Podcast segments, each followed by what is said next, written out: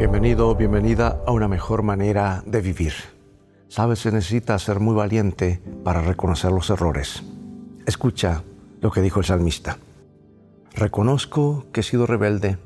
Mi pecado no se borra de mi mente. Contra ti he pecado y solo contra ti, haciendo lo malo, lo que tú condenas. Por eso tu sentencia es justa, irreprochable tu juicio. Por un inesperado malentendido, dos amigos comenzaron a discutir amargamente.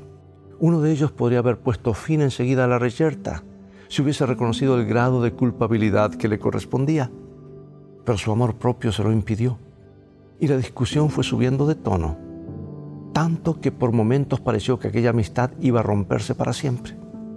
Finalmente todo se calmó y los amigos continuaron unidos. Pero ¿qué fue lo que calmó aquella pelea? La simple frase del amigo culpable cuando dijo, reconozco que me equivoqué. Tan pocas palabras pero tan difíciles de pronunciar.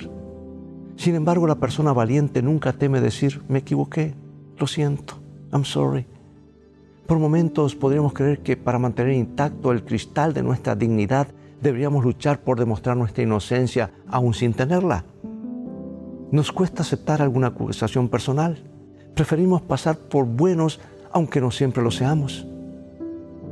Décadas atrás, un profesional egresado de una de las mayores universidades de los Estados Unidos devolvió su diploma a esta casa de altos estudios explicando que lo que había obtenido había sido fraudulentamente.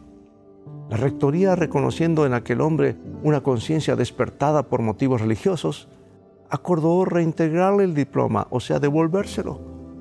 Pero él lo devolvió nuevamente alegando que prefería perder su título con tal de tener limpia su conciencia. ¿No es este un caso ilustrativo?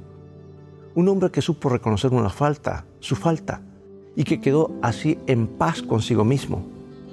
Su actitud es altamente aleccionadora, porque si frente a cada error que cometemos tuviéramos el valor de reconocerlo, cuánto mejor andarían nuestras relaciones humanas, cuánto mayor sería la armonía de nuestra convivencia familiar y las relaciones laborales.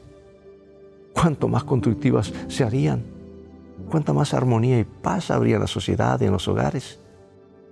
¿Por qué empeñarnos en pasar por perfectos? ¿No es acaso más humano y cristiano aceptar que todos, el vecino, tú y yo, nos equivocamos con frecuencia? Digamos con todas las letras, el mayor problema no yace en nuestras equivocaciones, sino en el amor propio que nos impide reconocerlas, ¿no te parece? Y con semejante actitud no hacemos más que afirmar nuestros errores y acrecentar el empeño por defender nuestro ego. Pero esto es pequeñez de alma, es inmadurez, es cobardía. Todo lo cual tarde o temprano conduce al fracaso de la vida. La persona valerosa siempre sabe reconocer su falta y pedir perdón por ella. Solo así puede avanzar con paz y con alegría en pos de sus sanas aspiraciones.